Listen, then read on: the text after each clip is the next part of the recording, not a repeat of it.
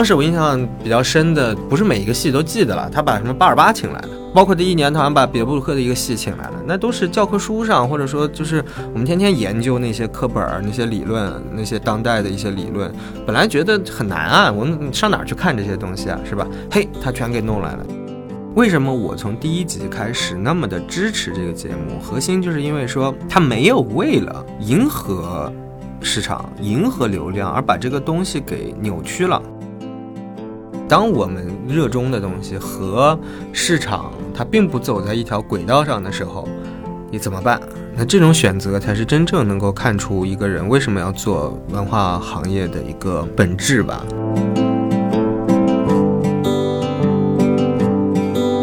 刚才看到顾雷带着顾大局啊，是我特激动，嗯，我想起了我的小时候，我在这个话剧院长大，我爸也带着我，就这么大一男孩，每天跟着在排练场溜达。刚才说夏天都在排戏，带着儿子，我特别感动。我今年在那个就是我们那个节目啊的一个一个会上，我就说了一句话，人说你为这事儿有没有底线？我说我没有底线。我说我愿意做戏剧最忠实的儿子，啊，所以我觉得孟导做这北青节，我们做的乌镇戏剧节，我们都是愿意做那个在剧场里的小孩儿，做一个忠实的儿子。我喜欢严肃的表演，我真的很喜欢。然后我很喜欢在剧场里，你你和自己的相处方式，然后你可以因为剧场让自己得到在日常生活中得不到的东西。这里是后浪剧场，我是小树。我们是后浪出版公司旗下的一档泛文艺播客，主要关注年轻人的生活方式和文化审美。您刚刚听到的是发生在二零二一年一月二十九日下午，首届青年戏剧斑马奖的颁奖现场，黄磊老师的一段发言与采访。他当时在看到顾雷导演带着儿子大菊领奖之后，非常激动地发表了上面的那段讲话，并且在随后的采访中也展开讲了自己对戏剧的热爱。但其实早在大约二十年前，黄磊老师在和台湾飞碟电台合作的《黄磊时间》这档节目中，就同样的讲过自己对戏剧的热爱。所以，我们先来听一下他二十年前的声音。那应该说，戏剧给我的影响很大。我从小就是在那个院子里长大的。我爸爸就是中央实验话剧院这个剧团的演员，我妈妈是这个剧团的服装设计。我从小是在戏剧环境里长大的，我做梦都没有想过。昨天跟学生讲，在连看之后，在我排练完之后，我说我做梦都没有想到，我有一天会会站在我从小长大的，我一直去在里面晃来晃去玩的一个大院里边，他们那个剧场的里面，我在那边去。排一个我的舞台剧，让我的舞台剧在那儿公演。我一想到这些，我就觉得莫名的激动，好像我我可以在那个剧场、那个空间里面去找到我自己。那个剧场很别致，它门口有一个突出的一个小房间，所以我会把那个小房间从那个地方开始，一直到拐弯进到那个观众席，然后再向。向左拐进观众席，大概十米，再向右拐，那么你站定，左手边就是你的舞台，右边就是你的观众席。整个观众席都是那样的平台，大家都可以坐在地上，一层一层像个台阶一样。我会把门口凸出来那一部分就做成一个酒吧间，而且我现在去找人定做了一个霓虹灯。可是我没有那么多的经费，我没有钱去买木料来铺地板。它原来的地板是那种，反正是挺难看的那种水墨石啊，还是什么大理石那种东西。所以我会想一个办法。那么那天我跟学生一起商量的时候，我说什么材料又有质感又很便宜呢？呃，我们就想到了就是砖头，就是盖房子用的砖。那北京有有那种砖厂，做那种红色的砖红色的砖，还有灰色的砖。那我会用灰色的和红色的砖，把整个的从剧场的门口一直铺到舞台上面，然后有一个四分五裂的楼梯在剧场上，剧场的周围盘绕着。我就要进中央实验话剧院，我爸爸以前演戏的地方去导我的舞台剧，我自己觉得有成就感，很快乐。这样你就会觉得你每一天在工作的时候都是值得的，就为了那个灯光亮起来，然后掌声响起来的那一瞬间，所有的灵魂都在舞台上开始复苏，所有的灵魂都在舞台上开始拥有了真实的生命。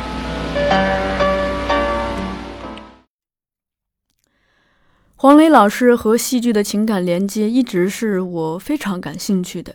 在那次颁奖之后，我们后来又遇到了曾经与他探讨过这个问题的嘉义，也就是好戏的主编。于是我们就和嘉义一起聊了聊乌镇戏剧节和戏剧新生活，以及他们和黄磊老师的关系。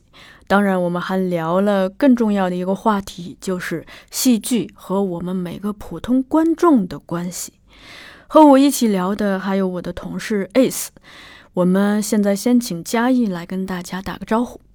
大家好，我是嘉义，这个好戏的主编，也是一个评论人，当然也做点制作，反正就是一直在呃戏剧这一行游荡的一个一个人。然后我。挺高兴的嘛，就是说，嗯，这两天在北京，然后跟后浪剧场，其实我原来是后浪剧场的这个忠实读者吧，我我有好多后浪的书，因为我平时也会非常喜欢研究一些戏剧的理论呐，或者一些包括一些大师的一些书，我其实都买了，而且觉得，嗯，不管是从文化上、审美上，就后浪在这一块儿，我觉得算是国内在戏剧出版我非常非常喜欢的一个。一个出版的品牌，所以对我待会儿能不能倒点书回去？嗯，这个是伴手礼。好嘞，好嘞，好嘞。那今天和我我一起陪聊嘉义的依然是我的同事 Ace。大家好，我是 Ace。哎，那咱们就来聊嗯乌镇没问题，没问题。戏剧新生活，嗯，先聊哪个呢？先聊乌镇吧。先聊乌镇吧，因为乌镇是是大家我觉得。更多年来比较熟悉的一件事儿了。然后我我不知道大家是会在哪个点儿上听到这一期节目。嗯，就《戏剧新生活》其实是二一年一月到三月吧，差不多。反正二一年头上的一个，我觉得是第一个这个，我们觉得我觉得是标准意义上来说，第一真是第一档戏剧类综艺。待会儿我会聊为什么我这么说啊。嗯。呃，那。我我我当然非常投入啊，对这个节目。然后这这档节目就是在乌镇录的，我太熟悉乌镇了，因为我从二零一四年开始就是年年去乌镇戏剧节，导游级别的，导游副导游级别啊，对，我对乌镇是导游级别的，所以对那儿感情很深，对那儿这个地儿啊，对好多乌镇的，就是。不管是主主主办戏剧节的朋友，还是会在乌镇碰到的朋友，感情也都很深。所以每次聊到乌镇这个事儿，我当时就是还是有很多可以聊的。是，嗯，那就从你第一次去聊开始吧。对，因为我是在上海嘛，乌镇其实是一四年当年我刚入行，我一四年开始做自媒体的，我一四年上半年开始做自媒体的，然后。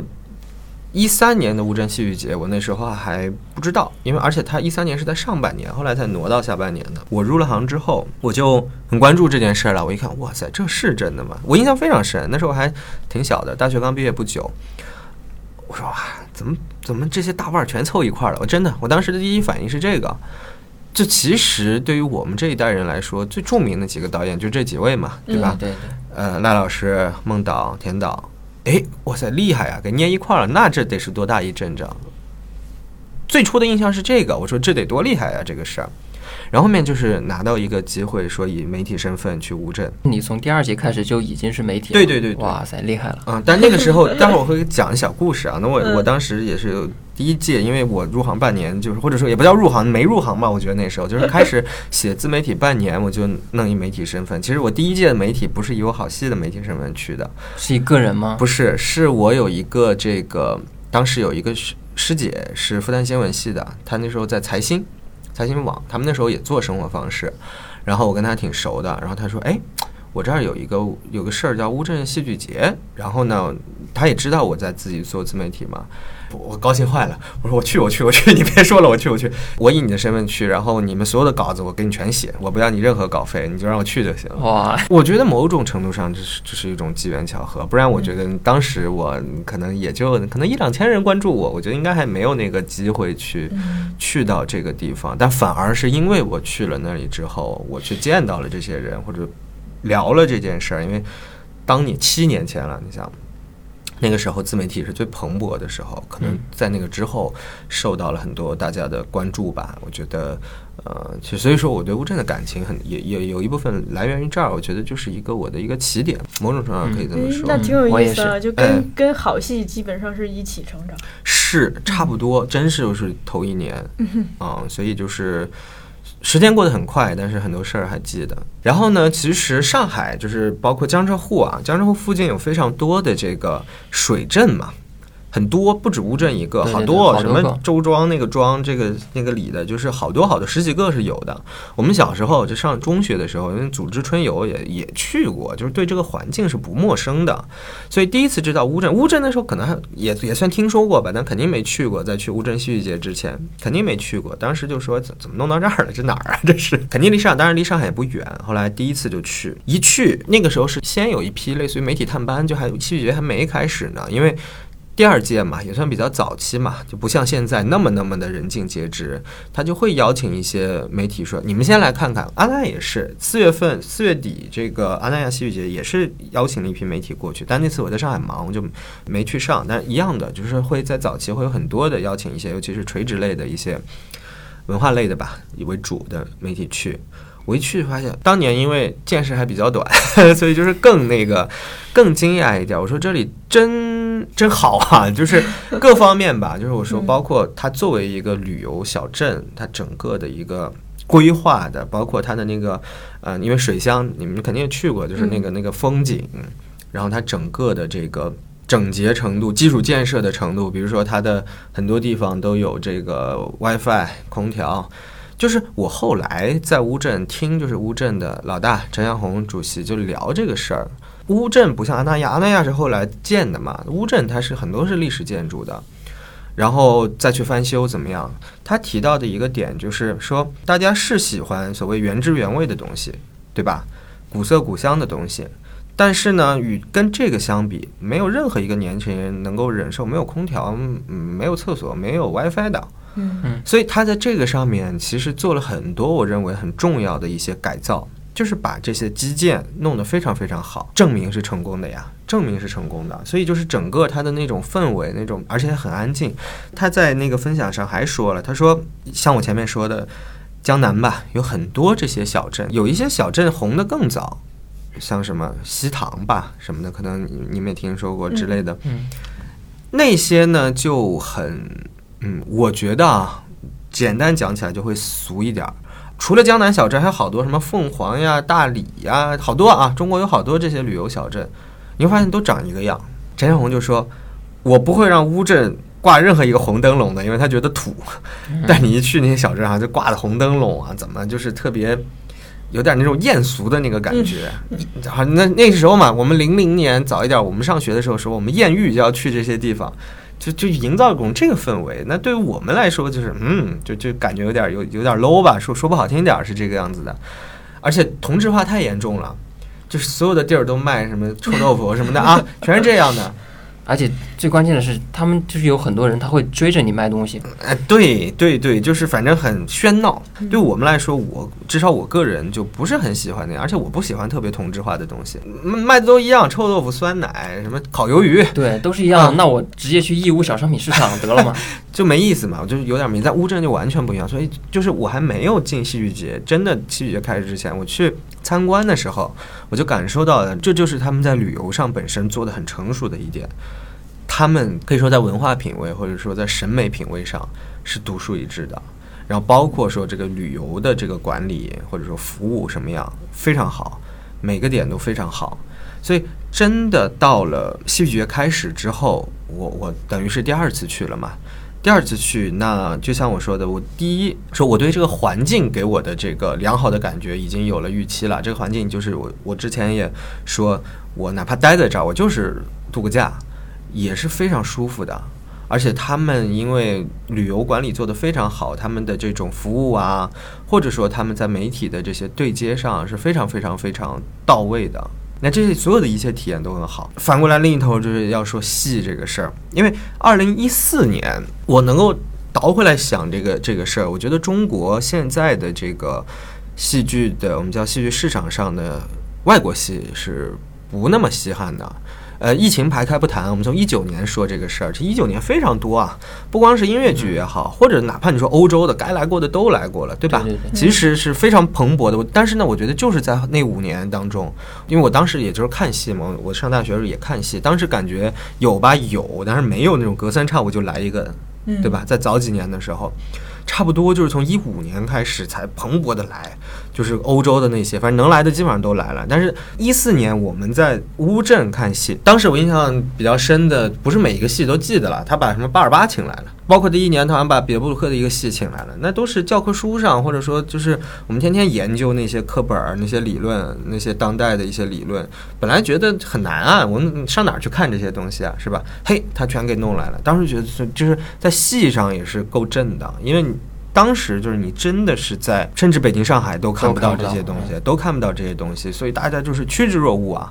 不管是琢磨戏的，还是说当时就是说，当时可能更多的就是我们第一批人都是觉得哇，这戏牛逼，这这戏单牛逼，都是是是这个带着这样的这个意识去的，确实。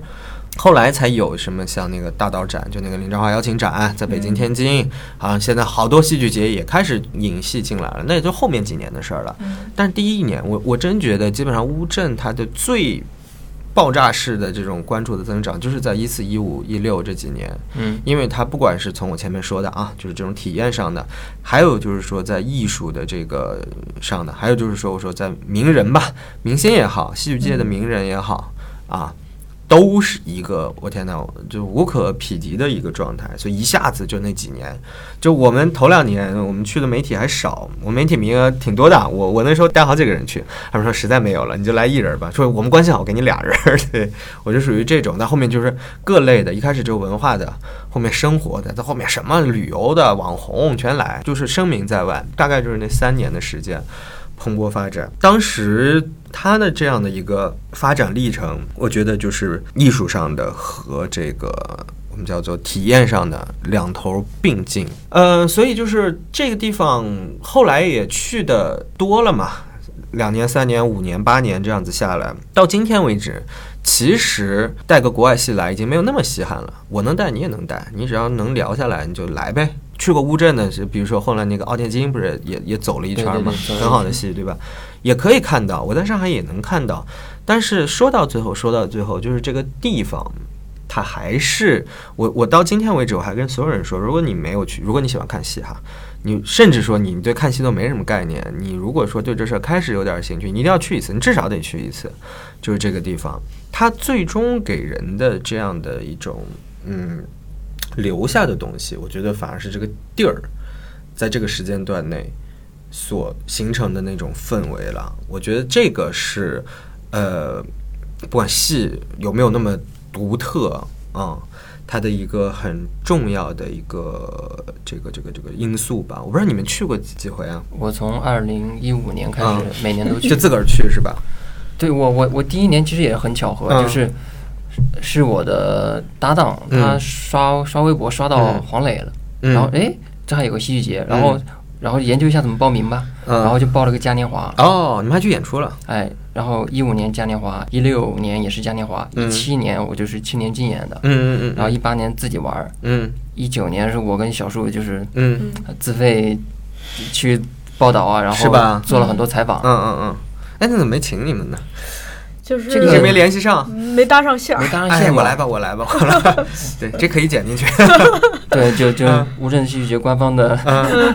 呃老师们听到的话，嗯。表示一下。嗯嗯嗯嗯，因为因为因为一九，特别是一九年的时候，我跟小叔是用自己的假期、自己的钱，然后还是给单位请了假去的，相当于。对。这还不算单位工作。就是我们除了两头没占上，就是我们平时的工作该是哪些每天都得做，对。完了之后还得开戏，看是。啊还得排队排青赛，还得写，还得看嘉年华，嗯。还得听小镇对话学习。嗯。然后晚晚上回去以后十呃十一二点到家开始写推文，嗯，开始发微博，是是，就搞到凌晨三三点，然后再去看个陈明昊，嗯。哎，这这一天 完美了，就是有点累，了。就是有点累，就是那段时间。反正嗯。挺拼的，太拼了，因为嗯，那一年我们主要的关注点在青年竞演，就是是很有趣。因为我觉得他们得到的关注太少了，嗯。所以那个时候我们就是在去之前我就开始准备，去联系各个剧组的负责人，嗯。嗯。在那边我们反正乌镇专题做了十几期，嗯。去之前开始做，去了之后开始做。就是每天安排的特别满，每天就是看完戏，嗯。小树赶赶紧的，我我跟你约好了这个，嗯。赶紧过来踩，嗯，就每天是这个状态。我在头两年也这样，因为那个兴奋劲儿你遏制不住。嗯。啊。对，但我后面去的多了呢，就肯定兴奋劲儿下来一点，但很多时候就像就是回家的那个，就不不想给自己弄得那么的操劳，真是真的累啊！我头两天天写，天天就得卡着点儿，人家 写不完，十点钟散戏出来，立马写，写到十二点之前不得发嘛？对，嗯太拼了！我说年纪也上来了，我也我拼不动了，我现在。但很多时候就是去去会会朋友啊，去聊一聊聊一聊事儿。现在更处于这么一个状态，然后嗯有些写过的呢，也就就不做重复选题了。对对就比如说，我不能每年都聊这个环境吧，环境不会变的。这种重复选题我就不做了。我说有一些一些新的一些，比如说。年轻演员、年轻导演，我会好好找他们聊一下。嗯。我们现在都开始做这些事儿。对对对，就是那，就是一九年我们发现了刘天琪，啊，是是是。他是我们去乌镇采访的第一个人，是是是，而且很巧，合，就是那天我跟嗯。刘天琪啊，嗯。然后蔡丽，哎，嗯。是蔡丽豪蔡丽豪，跟他们就是那帮人刚好就是在聊天，我们是在青旅碰到了，嗯嗯嗯。我跟他们闲聊，嗯。然后呢，小树他啊，你聊完了才发现这是刘天琪。不是，就是我我跟他们嗯名字已经对上了，呃然后就是闲本来是闲聊，嗯。然后小叔也过来了，嗯。我想那那要不就录一期吧，嗯嗯嗯，哎，就就这么录了一期，而且那期聊的还挺好，是是是，我第一个在乌镇采访的这个青也是青年竞演的人，你知道是谁？是吴比。哦，无比，所以他不是那个节目里那个那个戏，我是在现场看的，嗯，二零一四一四应该是一四年吧，一四还是一五忘了，不是一四就是一五。一五一五，我记得一五是吧那年我在啊静止啊，静止，我看了两遍，我在现场看两遍，对吧？所以我我还得给他们解释，因为因为这个这个这个视频这个尺度的问题，嗯，然后我告诉他们，B 站有一个就是当年的那个视频，看看那个。虽然那个拍摄的技术没有这个好，你可以两头混着看对，啊、所以就是我当时我初赛看完，我就跟他们有个媒体中心嘛，嗯。因为他每年不是在那个就是闭幕式上宣布这个呃名单嘛，对对对，我就说肯定是他获奖了，我赶紧先踩了吧，我就先踩了。我当时也也也预测。了，啊、而且我点了两个都获奖了，嗯。还是并列，还不知道一个拿了个人，哎一个拿了一个一个是叫曾经未曾有个哎那个那个我也喜欢，那个我也嗯压了。嗯，对，就是我我我我在闭幕式之前，我就赶紧把这两个组都踩了。哎，果然，然后闭幕式一出我就发了。看戏很多时候大家还是能看出点道道来的。既然聊到青年竞演，就是说这个我觉得是乌镇确实啊，就是这两年。对很多人，甚至对我来说，一个更重要的一个看点，包括它的这个报名的人数也越来越多。然后，其实你看到那个这个《戏剧新生活》里边，有很多人都是在青年竞演，哎呦，很多啊！赵小苏也上过，对对对，天琪是拿过，吴比是拿过，丁一腾其实也上过，算他那个窦娥改了改也去。我说你这不欺负人吗？他笑着就是嗯，这个叫什么？降维打击，对呀、然后果然没给，果然果然没给他奖他奖嘛对对对吧？组委会还是想的很周到，对对对对我让你来啊，给他们秀一下，但是啊不会给你讲，对对对。你自己明白就好。现在这个关注度很高啊，排队排的可长了。听说黄牛那儿都能把票都炒炒上去。对，啊，就很早的时候我就已经有黄牛说卖一百块，嗯。哎算了算了，我我我能排到就排到，排不到算了。对呀、对呀、这个还这个不要鼓励这种行为，不要鼓励黄牛，哎真的不要打击黄牛，人人人有责。不要鼓励这种行为。现在乌镇的青年竞演这件事情，我觉得是很多年轻人，我就是指可能在学校，可能或者刚从学校出来，他没有什么非常稳定的创作机会的这些创作者的一个很理想的一个，呃，我觉得一个上升的一个通道。我觉得对于年轻的创作者来说，不是说你一下子要给他多少钱，或者说让他演多大的角色。我觉得其实最重最最重要最重要有个舞台，有个希望，有个舞台，给他们一个展示的一个机会。这是因为我我这两年就从去年到今年，我也参与了很多孵化的项目嘛。我一直是秉持着这个，就我现在姑且因为我年龄上来了，我说我可以再去。然后不停的强调年龄，我真年龄上来了哎，我真年龄上来了。虽然我是九零年的，三十多了，嗯就因为入行早点儿，可能就是。但我我非常还是喜非常喜欢跟就是刚刚从学校出二十岁出头的他们打交道，他们其实很多人非常抱有热情，嗯，一些天赋，但是呢，嗯，这些热情的天赋如果不及时给他们找一个台，就容易就放着放着就放凉了，放凉了这事儿就没了，就是它放凉了就是放凉了，热不回来了，这一点很现实，就让不回来，热不回来了。他就是在那个年纪上，如果没有这样的一个机会，那基本上他这辈子也就不一定干这个了。那很很可惜啊，尤其对于特别有天赋的人来说。所以乌镇在这件事情上是非常非常重要的啊。这个就是就每个戏剧节它不一样的地方嘛。因为我觉得，所以整个乌镇来龙去脉，其实我还是了解的比较清楚的。就乌镇戏剧节这个事儿，就是黄磊黄老师想出来的。他因为非常早吧，零零几年的时候在那边拍电视剧嘛，所以就跟乌镇这个地方这个感情深，包括跟陈向红年拍的，差不多吧，嗯跟陈向红就是私交非常好。然后我忘了是为什么了，就是他想应该可能就到了某一年零几年的时候，好像零零九年他就开始想这个事儿了，他就跟陈向红说，我想在这儿弄个戏剧节。然后陈向红说，我虽然不那么懂，但是你想弄呢，我支持你。然后呢，嗯，黄磊说，我一个人呢也弄不了这个事儿。我说呢，我再给你介绍一个人，这个人呢叫赖声川，啊，然后等于黄老师带着赖老师，然后就一一点儿这个事儿就一点儿一点儿盘起来的嘛。嗯然后赖老师一看这个地儿非常好，然后就开始商量一个什么事儿呢？就盖那个大剧院。嗯，然后大剧院那个设计师好像也是赖老师的朋友吧，好像是台湾的一个设计师，还是美美籍的华裔，好像是个美哦我我大概吧，反正肯定是赖老师的朋友。然后盖剧院，包括在改造里边的一些剧院，然后一点一步一步一步，到了二零一三年才第一次。然后可能赖老师在说我要把我要邀请这个孟导，然后孟导再邀请田导，就形成了这么一个班子。嗯所以就是当时我觉得所有的这几位吧，嗯到今天为止，大家也都说就是声名显赫的戏剧界的前辈。我觉得还是一个抱着一个非常理理想，因为那个年代没有没有戏剧节吧，感觉就没没有这个概念，就对。国内是没有这么这么个说法的、嗯啊，对，或者没有这种形态的吧，说有有也有，都是那种展演，我觉得啊，然后也是抱着一种期待在做这个事儿。花了挺长的筹备的时间，有着足够的耐心，一点儿一点儿一点儿一点儿一点儿。因为赖老师我在上海嘛，我跟赖老师比较熟，就赖老师很多事儿盯得非常细的，他要弄剧场，他要自己去画图对对对的那种，嗯，他是这种性格，所以就这么一步一步一步一步的这个弄出来，一直到他长到今天，嗯，你往上溯源，其实就是黄磊对这个地儿这个感情真的是太不一般了。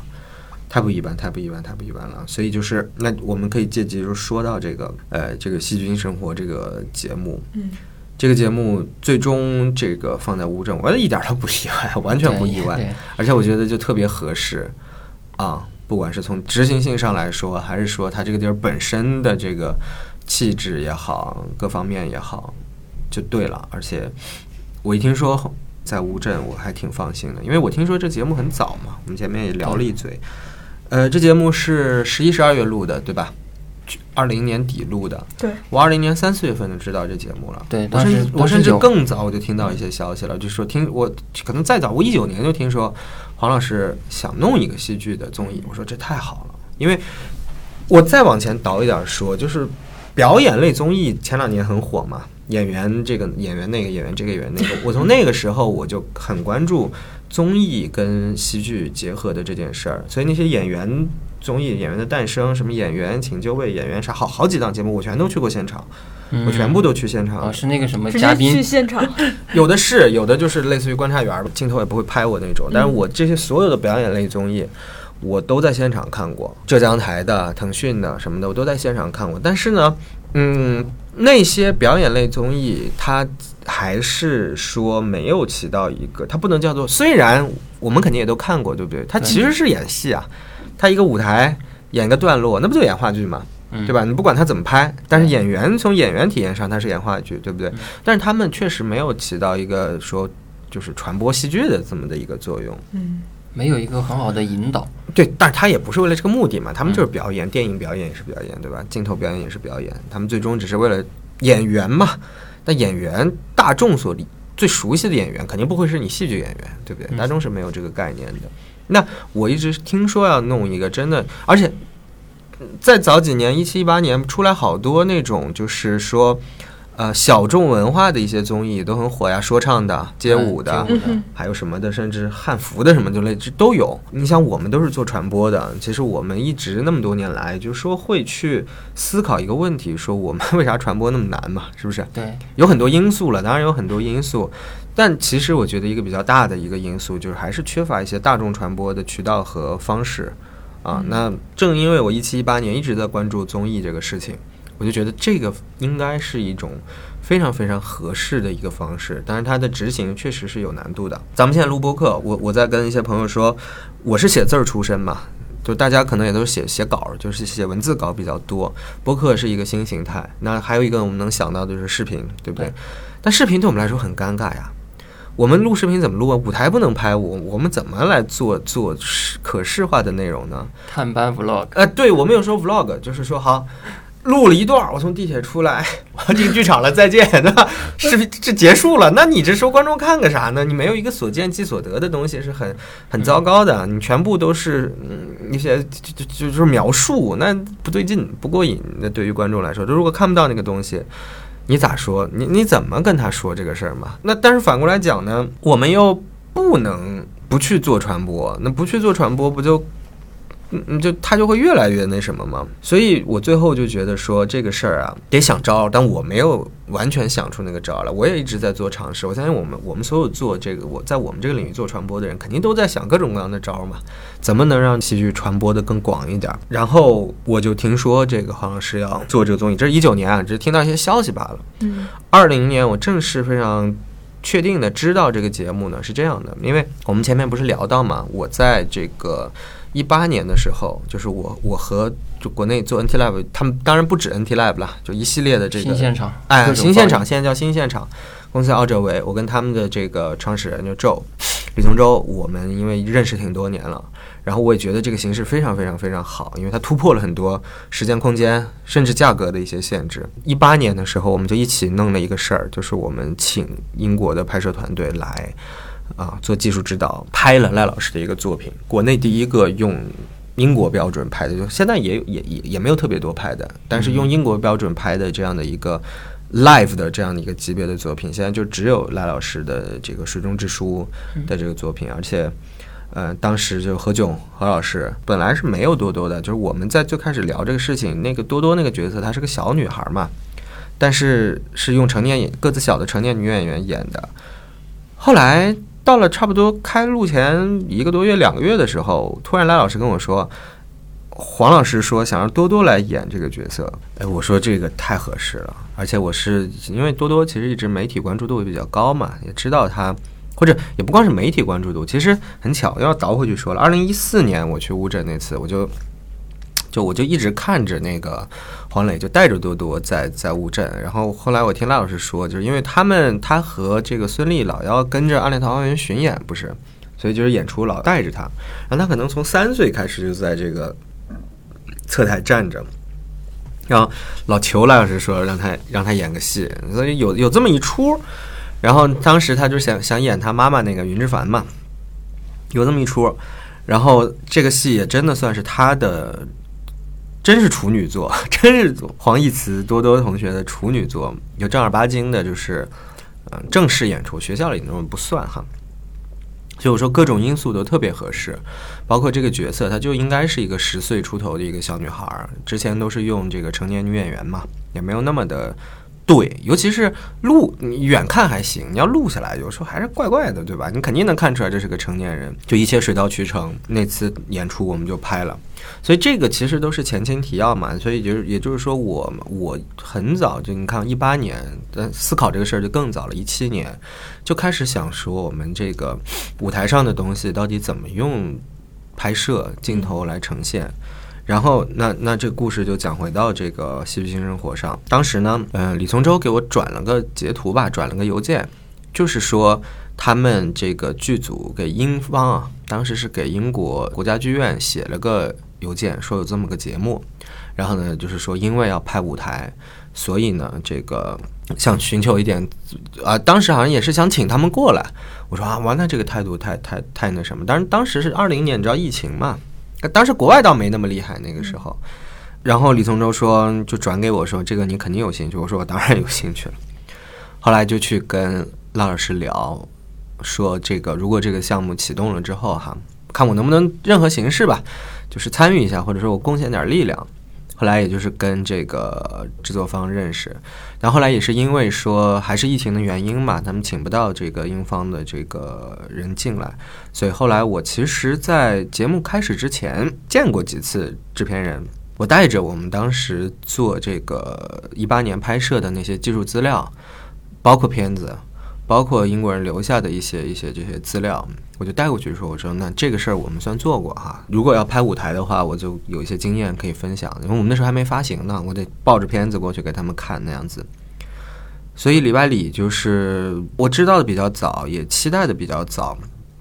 所以在这个节目上之前呢，嗯，我知道一些信息不多。”包括这个节目的形式，等我我就知道啊，要拍舞台啊，这些人我可能比大家稍微知道的早点儿。然后是在我听说有真人秀什么的，然后呢也是说在乌镇拍，我我知道的也就这么多。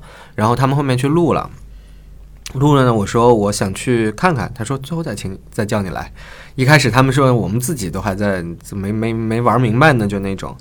然后到了我忘了第一集是十二月呃录是二月一号录完的，他们是十二月一。十二和一月录的，对对对对对，想起来了。然后我第一集看了这个很长，他第一集剪了三个多小时，我就记得，我当时就我因为也没有那么懂综艺，但是我自己就就是简单来说就是看进去了吧。我就说做的真好呀，几个点，第一个点倒着说，最后那个作品确实是不错，而且我们肯定接触多了，我们会知道这么短的时间弄出这样一个水平的作品来说，那非常厉害了。第二个点是。因为他们当时在选人的时候也跟我咨询过一些，我也提了一些这个建议，比如说我说我提丁一腾，他们说找了找了找了，然后又提这个谁谁谁，他们然后说可以接触一下，包括我们还给他约了几个几个这个演员面试什么的。这名单一出来，我说哎，这些人确实是我觉得啊，某种程度上可以去，也不能说代表中国戏剧，但是是可以能看到我们现在的一些水平的，就是他们确实都是很忙碌的演员吧，或忙碌的戏剧人。大部分啊，在节目当中，其实前半段的那些这个真人秀的部分，我就看着特乐，因为跟一半人都都都认识。我说，哎，挺真实的，他们生活当中就是这样。因为大家有的时候看多了会知道，所谓真人秀其实也有剧本啊什么的。我当时我自己心想，我说这看起来是没有剧本的，他们那个。那个样就非常的非常非常非常的真实，一点儿这种演出来的痕迹都没有。然后我说，那我就开始写嘛，就写。当时我的写的目标是，我我也能看出来说，这个这个节目是想让更多的人看的嘛，那不能是光是戏剧观众圈地自萌。我就写了一点类似于，呃，指南吧，或者说解释，就是就是就是不叫扫盲。呃，就是一种知乎，你怎么看？对，我就给大家介绍一下，介绍一下这些人都是谁。然后就是这个戏，我觉得怎么怎么样，然后包括介绍一些剧场知识。他们不是提到什么，呃，穷不穷呀，什么这些东西。我说，因为我说我是我是算是行业内的，我跟大家讲一下真实情况。他们提到那些工资啊，什么都是真的，确实是这个样子啊。你们可能如果穷不穷，待会儿可以展开讲。你们没接触过的不知道，我我是知道的，因为我跟演员打交道比较多，确实是这样。所以我觉得这个节目很真，然后这些人很可爱，我希望大家看。然后就。一集一集一集就一一直看到最后，可能隔着我不是我也不是每集都写，我可能隔着隔着一两期又写一写，这样子。当然，这个节目在尤其是最开始，当然就是大家都看嘛，是同行会看，会有一些嗯争议的。比如说最集中那个争议是什么呢？就是到底要不要卖惨。对吧？那说实话是有一点刻意的，在也不叫刻意吧，就是把重点放在这个这个卖票 惨上啊，累呃就是苦吧这个事儿上。那这个会有一些争议，尤其业内会争议这个。我你别老觉得我们这还是那个状态，就我们也有过得挺好的呀，别别卖惨，这是一个。再一个呢，就是在这个呃艺术风格上说，就确实嘛，就是他们这些人做出来的戏，因为其实这些人就是我说就是很乌镇戏剧节啊，这些人基本都是跟乌镇戏剧节关系比较深的。那他们的作品能不能就像我前面说，能不能说代表中国戏剧啊？也有一些争议。然后还有一些，我觉得我都不记得，还有一些找茬的，我就我就我就不记得了。我觉得纯粹是找茬，说什么什么黄磊用这个敛财啊，我觉得这太这太可笑了，这个就是这个就完全没有概念，就是纯找茬这个东西。你敛财哪能 敛到我们这一行来呢？这想啥呢？是吧？但是很奇怪的一点哈，就是这些争议反而都是同行在说。基本上，我觉得我心情跟那制片人似的，我一直在刷豆瓣评论什么的，这些微博评论，几乎所有的观众，尤其是第一次，甚至都没看过戏的观众，他因为看了这个节目，因为爱奇艺给了很多资源嘛，给首页给也算个黄金档，给他推，很多人说哦，我第一次原来原来这个剧场是这样的，我之前都没有机会，我家在可能三四线城市，一年都来不了一个演出的，我也觉得挺贵或者怎么样，原来这个。戏剧是这个样子的，我很喜欢。我有机会的话，就是一定要去这个剧场里看一下。那我觉得天哪，就是因为我想这件事儿很久，就是说你到底怎么去把这个事儿，也不能叫下沉吧，就怎么把这个事儿就放到更多人的面前去。而且其实作为我来说，那这个时候我能说我还算一个年轻人，我自认为没有那个本事去做到一件这么大的事儿，好像说你这个东西要出圈或者。大规模传播怎么样？我自认为是没有这个本事的，但是我从，尤其第一期嘛，那可能是最多讨论的时候，我能从这个节目当中看到说，有一个这么厉害的明星，或者说娱乐圈的前辈，嗯，文化界的，或者说黄磊自己后来说，我觉得我不算戏剧圈的人，我平时也不跟所谓圈子打交道，我就是做我自己想做的。那他的身份可能是一个艺人，可能是个明星，可能是个是吧？在这一行里有着非常多的资源、人脉、能力，怎么怎么样的一个人或者一群人，他们愿意把钱、时间、资源放在造福我们身上嘛？那说白了，其实就是造福 造福我们身上。我觉得这还有什么好说的呢？就是你不管是你从出发点上来说，还是从真正看到做这件事儿上来说。我作为一个这个行业内的人，我我我我我简直是五体投地。我觉得就是，而且我又说了，为什么我从第一集开始那么的支持这个节目？核心就是因为说，他没有为了迎合市场、迎合流量而把这个东西给扭曲了。对，他在。尽可能的去呈现一些真实的是，就是我觉得他就是有很多人做，哪怕做同一件事儿，当他抱着不同的目标的时候，最后做出来的结果是不一样的。就有个人，有的人也做戏，有人做戏是我想多卖点票，我想靠这个挣钱。那最后他就会越来越多，越来越不是说挣钱不对啊，就是说如果把挣钱放在第一要务上的话，呃，你最简单的就是一种迎合，是最快速的一个方式了。我觉得我能看到他们做这个这个事儿，就是。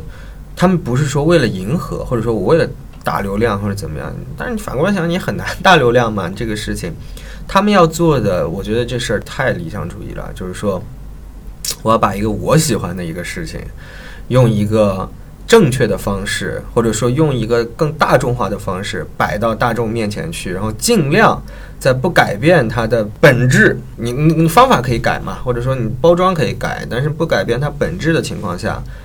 看看大众能不能喜欢这个事儿，我觉得这这这种行为在这个时代是非常了不起的。你不光说我们文化行业吧，任何一个行业，谁敢这么玩啊？又不是说花个几万块钱的事儿，这是八位数的事儿啊！不是说你自己有点闲钱，自己投一两个戏玩玩，那很多人也玩玩了，也没啥水花，对吧？这个其实我我一直就是有这样的信奉一句话，叫“君子论迹不论心”嘛。嘴上说的上海话有一句话叫“花好道好”，就是样样都好。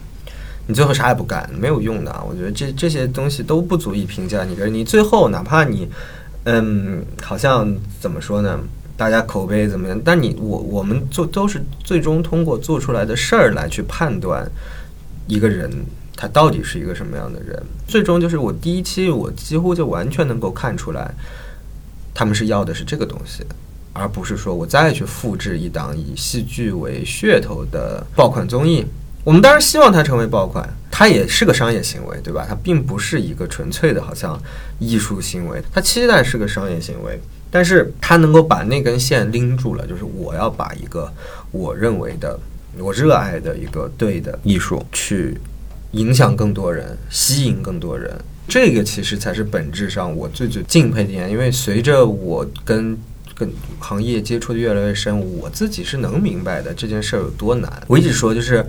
赚钱或者说商业这件事情是个非常中性的一件事情，它不是说赚钱就好像丢人不，这个肯定不是的。但是有的时候我们喜欢的东西，当我们热衷的东西和市场它并不走在一条轨道上的时候，你怎么办？那这种选择才是真正能够看出一个人为什么要做文化行业的一个本质吧。我看出来了，包括后来我真的在乌镇跟黄磊聊这些事的时候，也验证了我很多的我的想法，所以我就从始至终就非常非常非常支持这个节目。事实也证明了，我们的喜欢的这个东西，它不是没人爱看嘛，它并不是大家说，哎，我觉得这东西过时了，不好看，或者不是的，它就是缺一个出口。你看我自己做媒体那么多年。七年了，也而且就做这一件事儿七年，其实会面临一些倦怠，尤其二零年的时候，对吧？这整个这个环境是很丧的。我们所有人做剧场或者说做做文化这行都都挺丧的，对不对？对，闲着很难受，然后不管收入什么上面都都在度过难关。虽然谈不上说要要放弃吧，但是就是挺丧的，挺灰心的，有一些事情。哎，就是在这个节点上。我看到了一个这样的一件事儿，这样的一群人吧，我觉得哇塞，那人家都能够人坐在那个位置上都能够说，我还有那么大的劲儿去做一个我认为对的，而且这个这个目标跟我我觉得跟我是完全一致的哈，就是让这个剧场这件事儿被更多的中国人所所所喜欢，前辈们都在这样做，我是受到激励了的。就我个人而言啊，因为这个可能观众不一定能够。体会到我们做这个行业的人能够体，我我是真真切切的受到激励的。我觉得那还有什么理由灰心丧气的呢？人家这个事儿比我难一百倍都做了，我有什么理由好灰心丧气的呢？是吧？所以就是对这个节目整个的一个感情就很复，精神股东嘛，属于那种 没有我我就是就到最后没有跟节目任何实质性的什么签个合同，没有都没有，也没有任何的。就是经济上的往来，也就是他们最后说，你最后我们最好收官，你来看看。我去看了三天，仅此而已。但整个我其实对这件事儿是非常非常非常上心的，因为我觉得他想要达到的目标，其实完全就是我想要达到的目标。然后人家在前面领跑，那我也不能落下，嗯是吧？后面一期一期一期下来，我很高兴的就是他没有虎头蛇尾，嗯，甚至他在当中还做了一些。修正吧，我觉得，就是我后来看豆瓣小组说，他们甚至好像到了六七期的时候翻过去把第一、第二期重新剪了一下，看的好像这么说，但我没有翻回去看。就是第二期好像上来有点什么呃，那个是技术问题啊，什么声画不同步什么的，有有有。然后不光是那个，他们好像就说又把就是精简又精简了一遍。这虽然已经是过去了的节目，对吧？过去一个月的节目，他翻出来又剪了一遍，因为有人二刷，他发现了。哦，啊，我我，但我没有验证啊，我是看小组里面在讨论，所以就是这些，他们很想把这事儿做好。我我我想说的是，然后其实会很听从观众的意见的，嗯，不管是他们那个自己正好在录的时候听到的意见，还后后期剪辑的时候，其实我我能看出来他们就着观众的一些评价吧。做了一些相应的调整。我我前面聊的这些，全部都是我个人的一些对于他的一些情情情感方面的一些精神上面的事情。但翻过来讲，翻过来讲，我们就是抛开抛开感情因素，我们就聊这个节目。他们思路，我觉得最终是对了的。其实就像第一集里面吴比说，吴比和赵苏聊天嘛，就说你做一个垂直类的一个节目，是吧？你最终重要的还是。我说俗话就是你，他们说叫什么来着？零和一。哎，对，就是零和一嘛。说白了就是你的活儿行不行？嗯。你的艺术水准行不行？能不能够打动观众？你打动不了观众，我又不认识你们，我看你们做饭干嘛呢？是啊，是不是？还是得靠作品说话啊，对吧？然后非常争气的是，这里面的所有的作品，我觉得都是在平均水准之上的，不是每一个都是那么惊天的好，但是就是都肯定，首先所有的作品都是在水准之上的，其次就是有几个是非常不错的，然后它就足够能够吸引到很多观众，这个很不容易。我们天天看戏，我们知道呀，我们今天出去看十个戏，有几个能让你觉得是高于平均分的？对呀，是吧？他们就是那么短的时间，天天就。你想两个月拍十个戏，相当于虽然十个小戏吧，那也是打个折五个戏，哪有这种排法呀？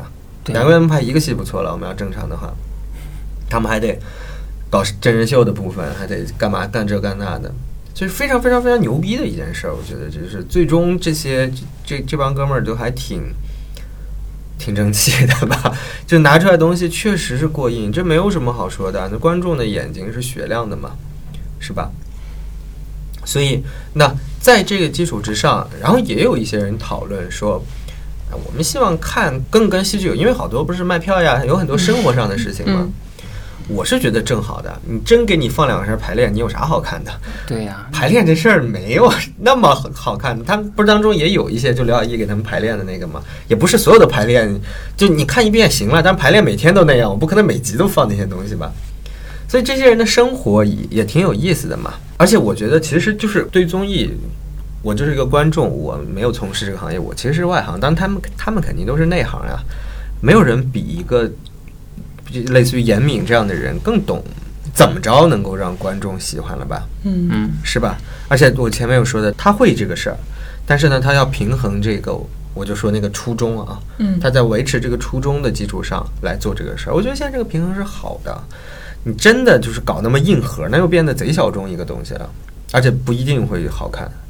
对呀，所以对吧？很难平衡，很难平衡的，不能那么硬核。一硬核，大部分人就觉得就累了，就所以就是最终这个节目，我觉得他他配得上那个评分，他配得上那个评分啊！我是听赖老师说，好像节目录了一个月，他说黄磊就跟他分享说，我觉得这个事儿成了，就说就确实，你看这个结果就非常好。当然了。在很多事情上，他还有这个，就比如说招商啊，各种吧，就是一些外延的一些事情上，他都有继续往前走的空间。但我是非常希望这样的一个事儿，它继续存在的。我们在讲他之后的一些事儿，这节目结束也有好几个月了，对吧？我跟丁一腾、刘晓毅都关系不错，他们该做戏还是做戏，他不像有一些节目红了哈。人就没了，就就可能他原来是个是个干嘛的，他他从此之后他就脱离这个，或者说大量的时间脱离这个圈子了。没有，有个豆瓣评论说的挺好，他们说就是这种有限度的红其实特别好，没有红你火成流量明星，你肯定也做不了戏了，对，是吧？然后你不火呢，真的也肯定也不合适。这就是我说，因为他们这个节目就是就是希望让大家看看他们的才华，而不只是说有多帅或者怎么样。他们现在的有更多的空间去巡演，去继续拍戏，去做自己的作品，能够实现一些更大的一些传播，这个是非常好的呀，非常良性的一件事情啊。而且他们更有自信了，哦，原来我们的东西是是观众是挺喜欢的。对吧？我跟丁腾聊这个事儿呢，他说我还是很明确的，说我是要做戏的。嗯，我是现在多一些人喜欢，那那很好嘛，不是坏事儿嘛。很多年前我就跟他说，我说丁儿啊，这个你有机会的话呢，你可以多做一些戏以外的事情。红对于我们来说不是坏事，是吧？你你这意味着你有更好的机会去做你想，或者更多能力、更多资源去做你想做的事情。那这个事实验证了在这儿。当然，我很期待他们继续来做这件事情。很神奇嘛，倒回来说，就是在乌镇这个地方，我看的那些角角落落，我都知道在哪儿。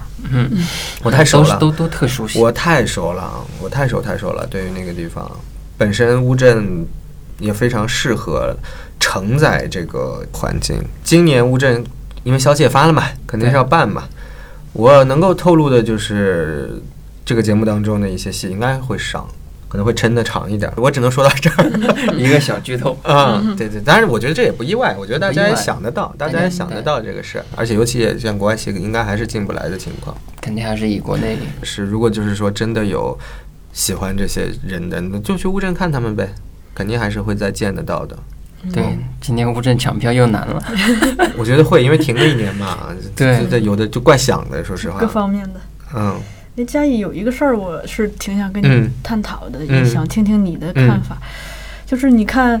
黄磊老师从做乌镇戏剧节到戏剧新生活，等于其实他可以说，现在已经超过十年的时间，其实一直在为戏剧做一些事情。那去年我也是在这个青年戏剧节的斑马奖这个现场，就是亲耳听他讲，就是说他愿意做戏剧的儿子，就是他可能有很多种身份，但他特别重视，特别在意自己作为戏剧的儿子这个身份。对，你怎么看他跟戏剧的这个感情？我给你看他给我发的微信吧，就是黄老师真的对这事儿，就是就是那阵子他有时候跟我半夜聊聊天。我大概我大概给大家读贼长，来吧，读，就类似于说他是一个戏剧家庭长大的，黄老师的父亲也是这个戏剧演员，国画，对，然后他说他是父亲是五六年进中戏，他就说他也是在剧场里长大的一个一个一个孩子，然后他说他本来也想考中戏，然后后来那一年是只招李亚鹏他们那个新疆班儿，所以他就去了北电。然后，但是他这个情节就一直在，一直在，一直在，所以我觉得黄老师是真的是一个非常非常真诚的人，所以他就说他对于戏剧有一种痴迷，他也希望把后面更多的这个能量贡献给戏剧。就有的时候，我们每个人真的都会有有从小时候带我我自己其实也是，我自己九岁开始学表演，看不出来是吗？哇塞，我们那时候就是在那个少年宫。嗯，都有吧。我们小时候还有，现在好像没，嗯，不太不太多了。少年宫学表演非常机缘巧合，是我们那个少年宫的老师，呃，去我们小学教一个朗诵课，然后带了节，觉得我挺好，说你以后周末来跟我学表演吧，这么去的。哦，被看中了，有点儿，有点儿这么去的。但是我家里也有一点，我姥姥的啊，不是我姥爷的姐姐是一个话剧演员，焦晃的同学。就是当然那个隔隔了辈儿了嘛，其实没有那么直接的影响。跟大部分家庭相比，就我们大家知道这话剧是这么回事儿。可能中国大部分家庭说话剧是干嘛的，没干。唱戏的吗？姑且也说，我后面一直对这个事儿非常热衷，我家里也至少不反对吧，甚至可以说还是比较支持的。但后来因为上了高中之后比较忙，然后就要准备高考，然后成绩也不错，就我后来就我是那个复旦毕业的嘛，就是就是你知道中国中国家长，你但凡能考个好大学是。至少不会让你去走艺术生这条路的啊，没没必要吧，有点儿。但是我对我来说一直没断，中学、大学就一直在剧社里边，所以我也是，所以我对校园戏剧也很有感情嘛。我是一直就是在这个环境当中成长的。哎，有有一篇那个文章，嗯。在中国最好的那我那我好早年写的，我写的北大剧社那个是。对对对，那是我亲手写的，一六年了。你想亲手写的有亲手写的，这是我亲手的吗？有啊有啊，有。一些可能是我们的编辑写，我帮他们改的。那那篇文章我记得是在当时戏剧圈绝对是一个爆款，阅读量过万的。啊，对对对，就是在戏剧类媒体过万绝对是一件特别我还是写过不少过万的，就 但那个就很费劲，写了好几个礼拜。当时对对对对，写了好几个礼拜，因为正好是那一年。北大剧社的，因为我跟辛木良认识嘛，啊对，应该是一个什么纪念活动？不是，就是他们就是要演出了，他们毕业季要演出了。我说光报你们个演出呢，也怪无聊的。哎，我觉得我对你们北大剧社，哎，我对你们北大剧社觉得挺有意思，因为我是复旦剧社嘛。嗯。然后我对你们北大剧社觉得挺有意思，我我我想研究一下。我当时做了好多功课，我把北大 BBS 从二零零零年到二零一二年的帖子我全看了，就他们有个戏剧版。十二年。十二年我全看，我看了两晚上。我说我对你们历史比你们都熟，我全看了。就是他们早年有很多很神奇的，后来我还采访很多人，润姐呀什么的，这些都是北大剧社出来的嘛。采访很多人就挖到了很早的那个历史，那都是做了好多好多好多功课才才弄。什么英达是第一届社长，多有意思啊！这种历史，王强是第就那个新东方那个王强是第二届社长，多有意思！这这这些故事，还好多好多名人在在在里边都待过，所以就是我我我一直是说。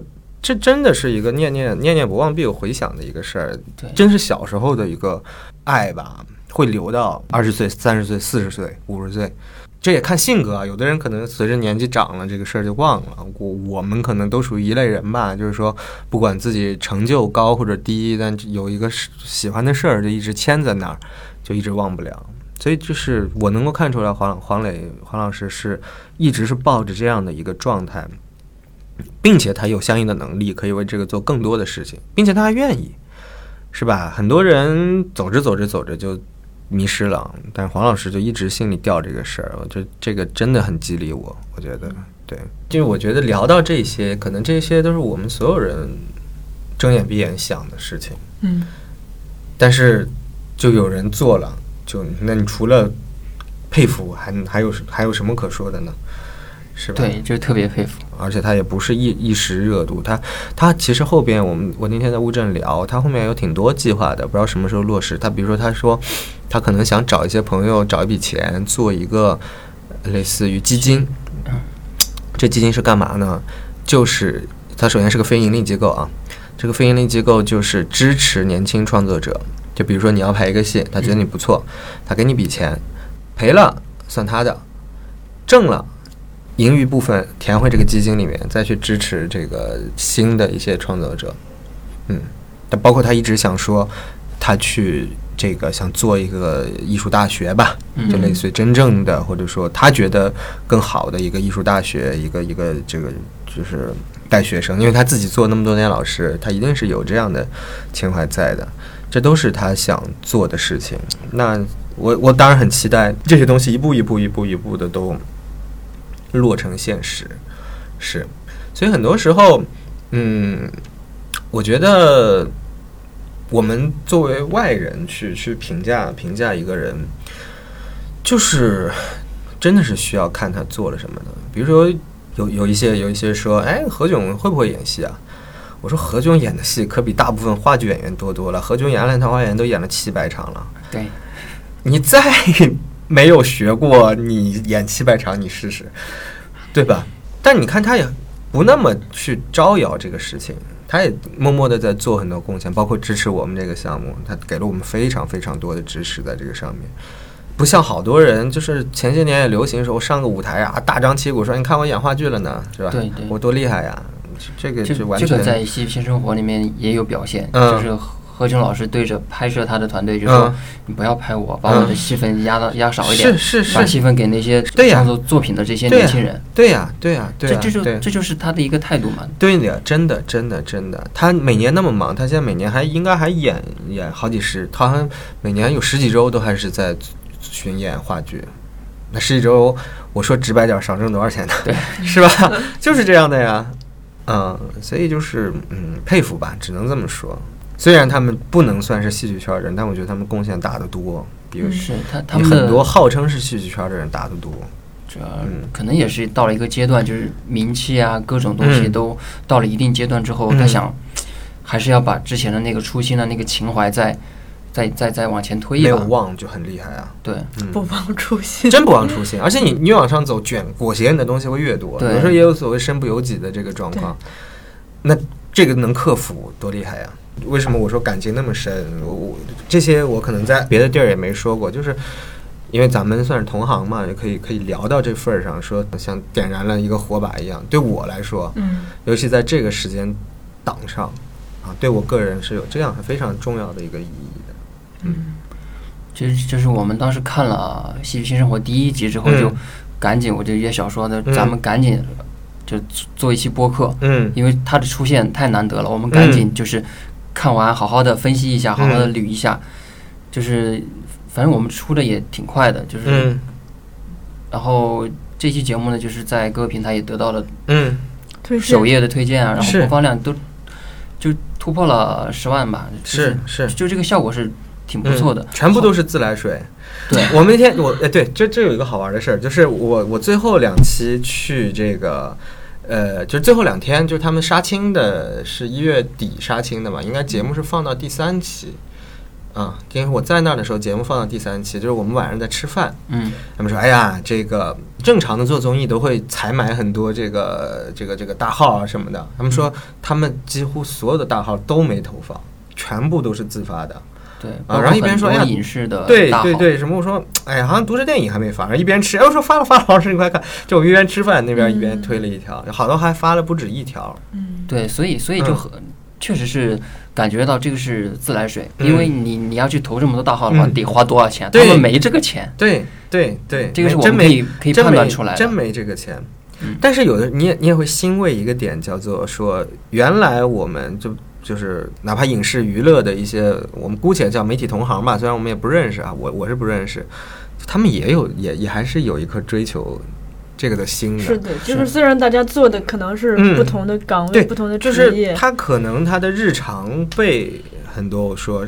呃，生活的、商业的什么的吧，裹挟了的，但是他们多多少少还是留了一个口子来，这这我觉得挺让我欣慰的。他们也不是说 是吧，完全对这个事儿一点都不上心。对对，哎呦，这么一说还真的是吧？嗯是吧？他不会说天天给你发，但是他但凡他真的就还是能够欣赏这个东西的。嗯，聊到这儿我就想起另外一个事情，就是。就戏剧和生活的关系，因为我就记得第一集赖老师还对“戏剧新生活”这个名字还有点那个什么，但他后来好像就突然意识到戏剧是可以给我们新生活的嘛。然后我是就是在那次斑马奖的现场，就是呃，我看到黄磊老师就是有跟其他人讲，就说嗯。虽然就是看起来他好像是是一个明星哈，但他其实他很喜欢严肃的东西。嗯，他说他喜欢人在剧场里头待着的那些时刻，嗯，喜欢人在剧场里头的思考，嗯，他喜欢这些东西。然后我那一天我心情特别复杂，因为呃那个时候我在工作上的压力也很大，我就其实我那天现场我是。我有一种那个心啊，就觉得我可能随时不做这档，就我要退出去这档节目，也退出后浪剧场的一切工作。但是那天黄老师说，就是想做戏剧最忠实的儿子。我虽然没有那样子的一个宏愿，说做戏剧的儿女，但是我那一刻在想，其实有一天我真的不得已。退出了跟后浪剧场有关的一切，但我想，戏剧它已经改变了我的生命，对，也进入了我的生活，而这些东西，它真是像一个火种一样，一定会带到我的新的生活中，有机会传递给其他的人。嗯，对，这个是我那天特别的感慨，就听到这个话，然后呃。因为昨天赵苗导演在我们这儿这个工作坊刚刚收官，他最后送给大家的话就是说，就是离戏剧越近，就离生命越近。而戏剧它可以带给我们不同的观看这个世界的角度和方法。我们对这个世界的理解不再执着于某一种价值观、某一种标准，而是更加的开放和多元。从这一点上说。嗯，能够靠近戏剧的人是幸运的，也是幸福的。而这种幸运，他其实，在前两天，嗯，就是我们私下聊的时候，他也表达过。他说：“你想想，就是说，我们生活中有那么多人，比如说他从小可能受到过一些畸形的教育，这个东西就是像一把无形的茄子一样，他他已经。”扭曲了这个人的身体和某些灵魂，而他可能会把这些东西反噬到其他人身上。其实人和人的连接就是这样一点一点互相伤害。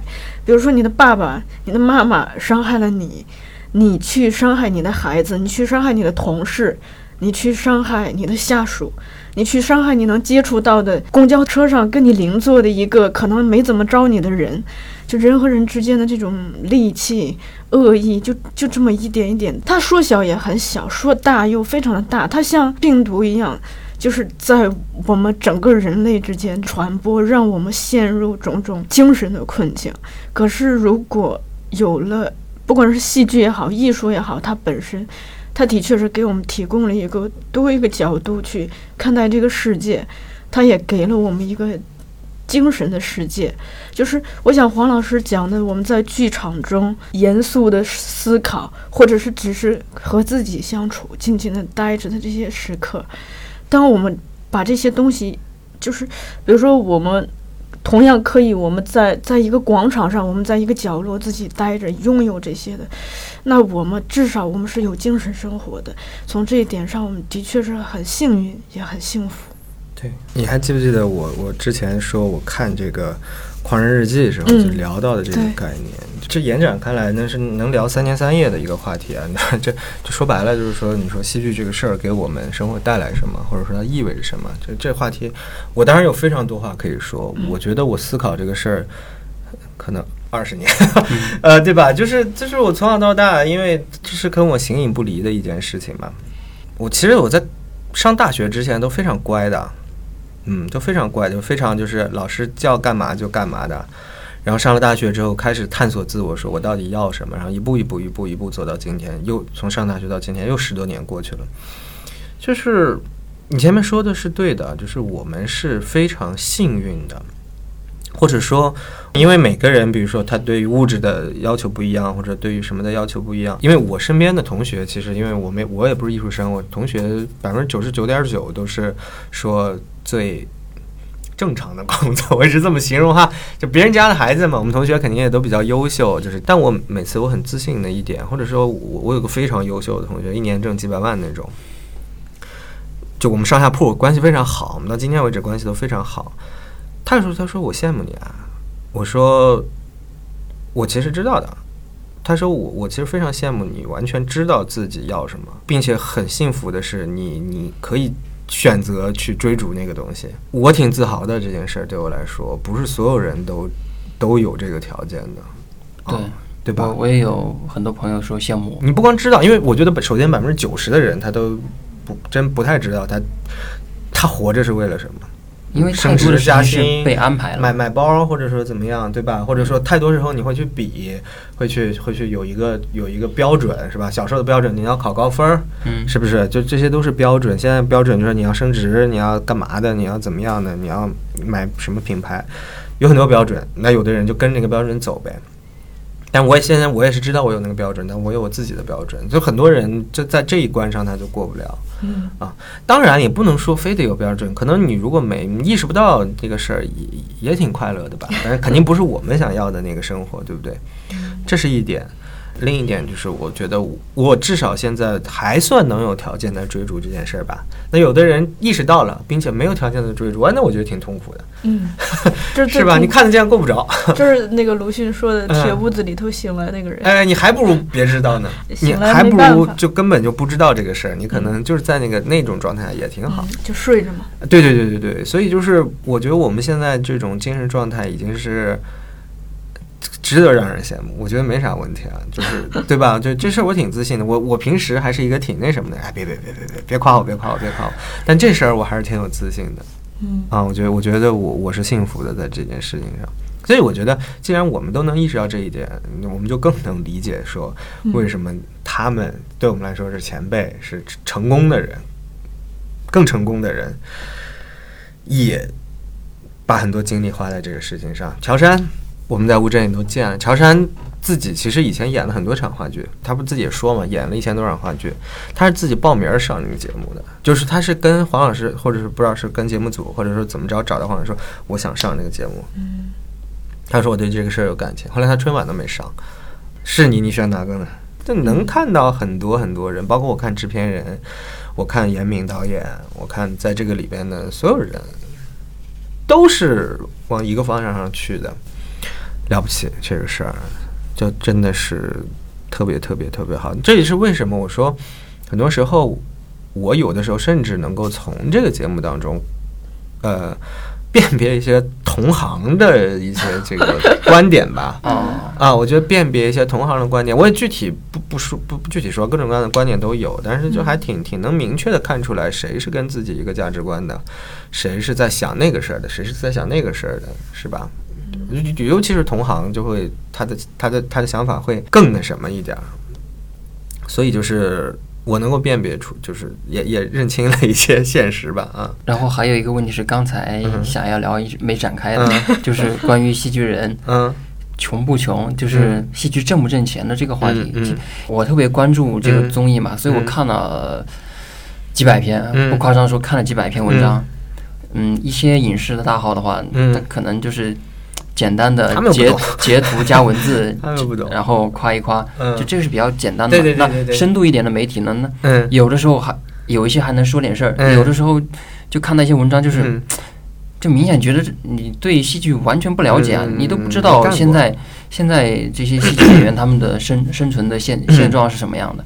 但是我看到你的一些文字啊，你的那些采访的时候，就觉得你还是会很客观、很中肯的去评价这些。所以，因为我干过这个，对，所以也是 希望你来把这个稍微的讲一讲。我觉得其实跟我写的是差不多的，因为我除了做媒体，我其实当然做媒体首先就会跟很多人聊嘛，因为比较熟的时候也会聊这些事儿。然后我其实也做制作，虽然做的不多，那做制作就会算账。嗯，因为你们如果是只做内容的话，有时候不太会去算算算那笔账。我们是会算那笔账的。我我我写过很多，我就具体的我就不再一一赘述，包括哪个环节花多少钱。就这个事情是这个样子的，就是你严格意义上来说，中国戏剧啊，说大一点儿，它其实是一个不完全市场化的一个一个一个行业，就是很多钱确实来自于国家，国家给挺多钱的，不是没给钱，但是给到哪儿去了呢？那就五花八门了，是吧？啊，那那我就我也不展开说了。所以呢，当然，因为有很多来自于非市场的钱，我们有一些就是就很多也可以靠那波钱来吃饭，对不对？嗯，就是国家的一些财政的一些钱来吃饭，这其实养活了一批人，尤其是能养活那个技术工种的人，因为技术工种无所谓嘛，做物美就领个钱做呗，是吧？要走市场口的这一些，那就是另一波。所以我不知道你想了解的挣不挣钱，是光说演员呢，还是说嗯幕后呢？还是说公司呢？还是说行业呢？就其实这是非常不一样的，因为节目里大家关注都是演员嘛，演员就是我说的嘛。你要年轻演员，一年就是那点收入，一场一千块钱，多点一一一千五。然后他们最倒霉的就是，如果说一个戏演不久的话，就是一轮游啊，一轮游排一个半月，演三场，三场一共给他可能五千块钱，连排练在几几千块钱吧，一个半月，那这收入很低啊。你去超市上班也有这个收入，对不对？对。就是我说的，那你就是你做到这个行业的顶流，我也说了五千块钱一场，啊，做到这个行业戏的顶流，一年演两百场，够多了吧？这相当于天天都在演出了，你乘一下嘛，一百万。任何一个行业的顶流，我觉得肯定不止这个数吧？是不是？对，所以这都是我说过。你说他不挣钱呢，是不挣钱；你说他挣钱呢，也咱们自己也说嘛，你也就挣那么多。我就说，我说靠演话剧一年能挣一百万的，全国不会超过二十个人，是可能有没有这么多？我乱说啊，就光纯 纯靠演话，剧十个人可能都没有，肯定没有，十个人都没有。首先，你不可能同时场次和价格到那么高，不可能啊！我这掰指头算，你都能知道这几个人是谁，对吧？我也不点名，省得跟我报 爆料不能报那么实啊。那就是这样，所以我说为什么说真实？他们说完全是对的，你也不至于饿死，你有一个月有个几千块钱。你你对生活标准要求低点嘛，也也也能活，嗯，那你也发不了财啊！你一年挣一百万，七七八八扣了，你在北京买个房子攒二十年，是不是？那也谈不上，就也不甚至不能叫发财了，就是就是小康可能都都有点困难那种。而且就他们几个还算是有名气、有作品，已经算我们业内都认识的了。已经是再说底下的不错的，你对啊，你还有还有一些。嗯，呃，也也许有科班的，工作机会都很难找的，他们怎么办呀？还有一些民间的剧团，对对对，那更加苦啊！天天面试，就都哪有钱啊？当然，这个现象我觉得是全球都是这样的，因为就是我们这个门类实在特殊，我就说了很难传播，成本高，收入低，这是这个这个这个艺术门类的特性带来的。那那我们也想想，在这个时代如何去尽可能的去破局。我举个例子啊。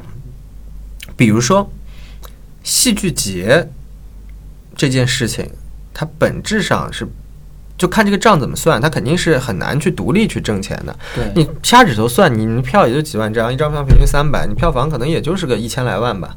你怎么想这个东西一千万肯定是办不下来的。那但是呢，为什么现在大家还愿意去办？那当然就是因为说这个东西有它，比如说品牌价值也好呀，比如说它的传播价值也好，但这个不是直接收入啊，有。弊端愿意来买这个单，那很好，这是一个成熟的商业模式，这不挺好吗？他一定是有他能够找到新方法。如果你光靠卖票，那当然了，你掐指头算吧。但是如果说找到一些新的一些呃组织方式，或者说商业模式。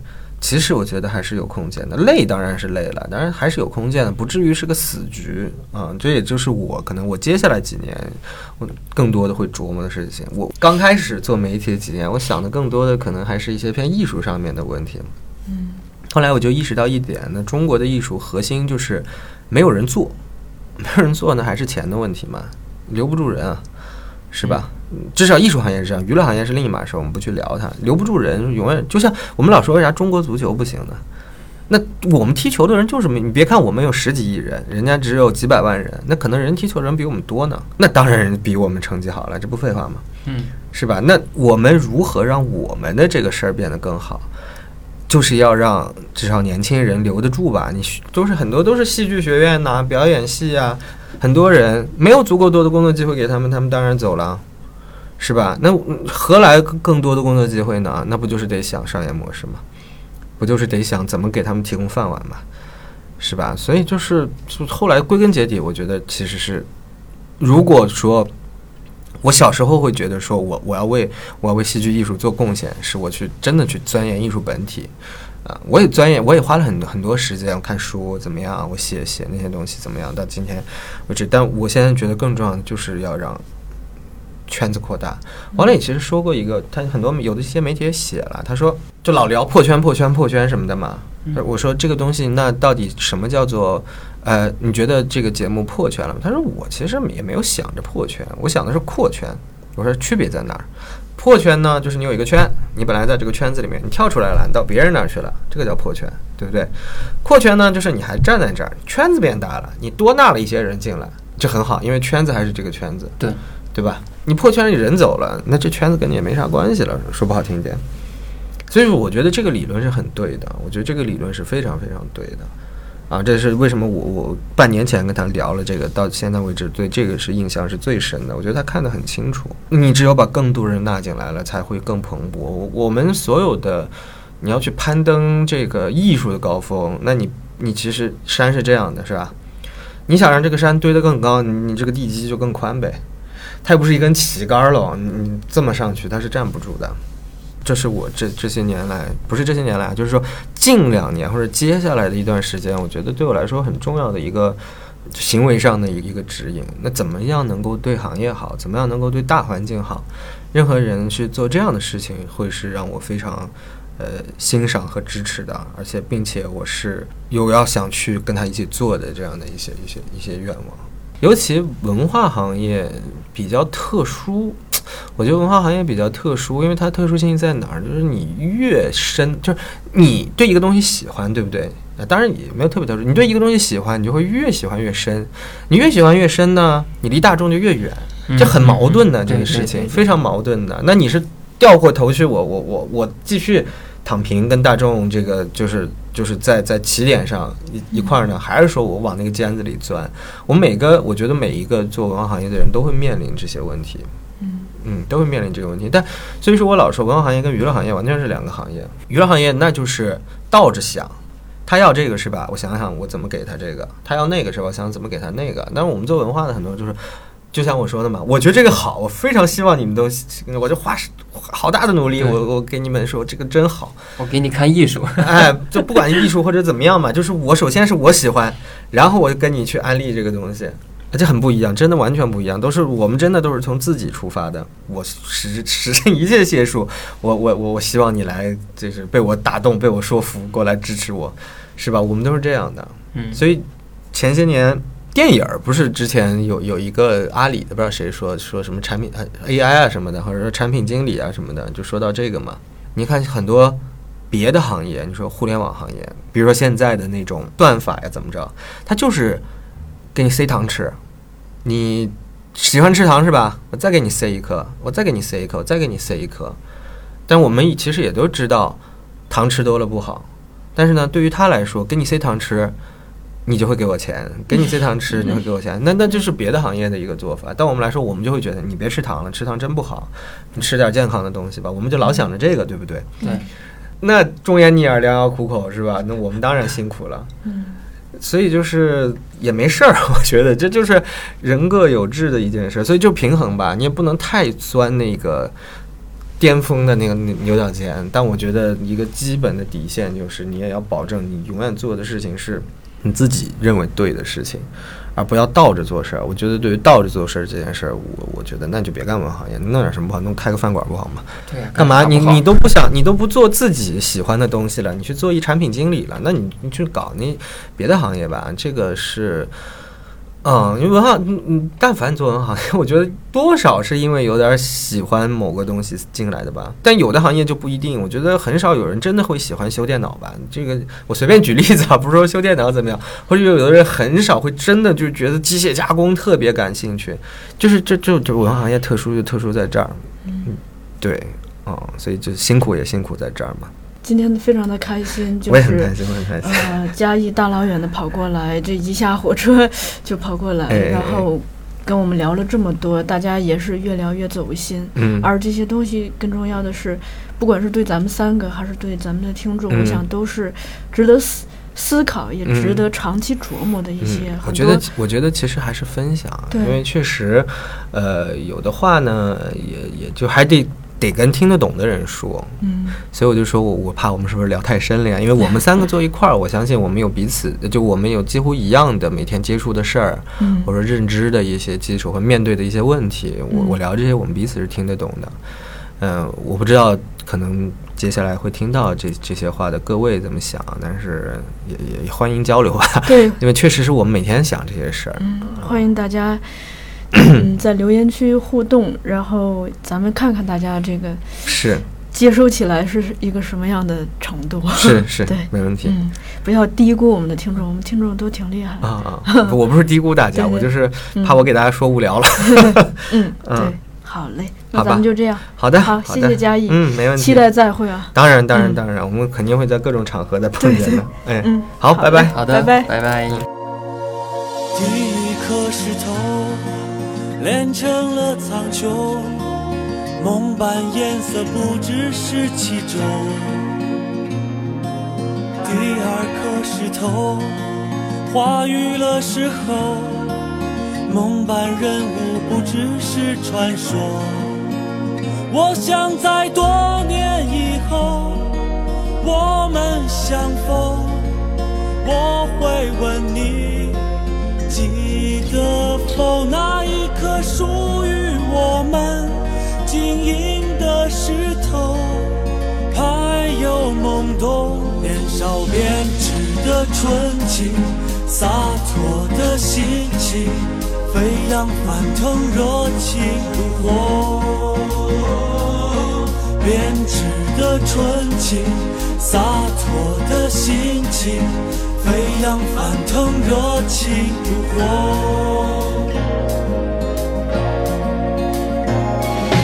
第三颗石头，造一座红楼，多少人留恋，最后失落。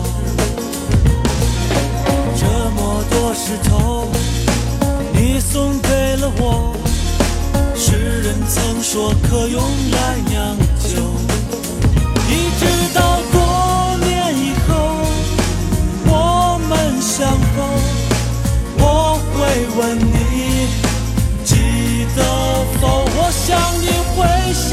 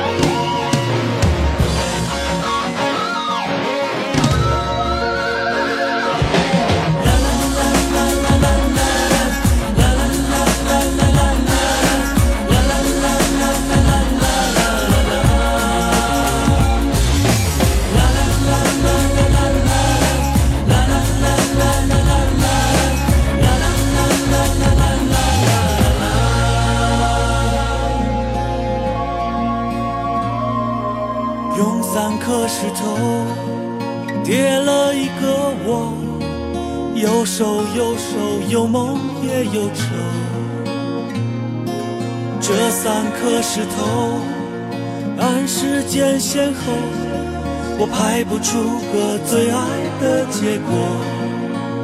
一直到多年以后，我们相逢，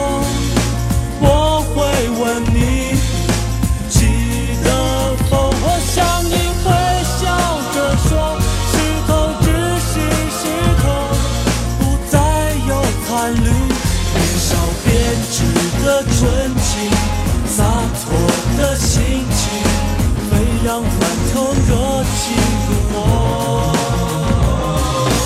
编织的纯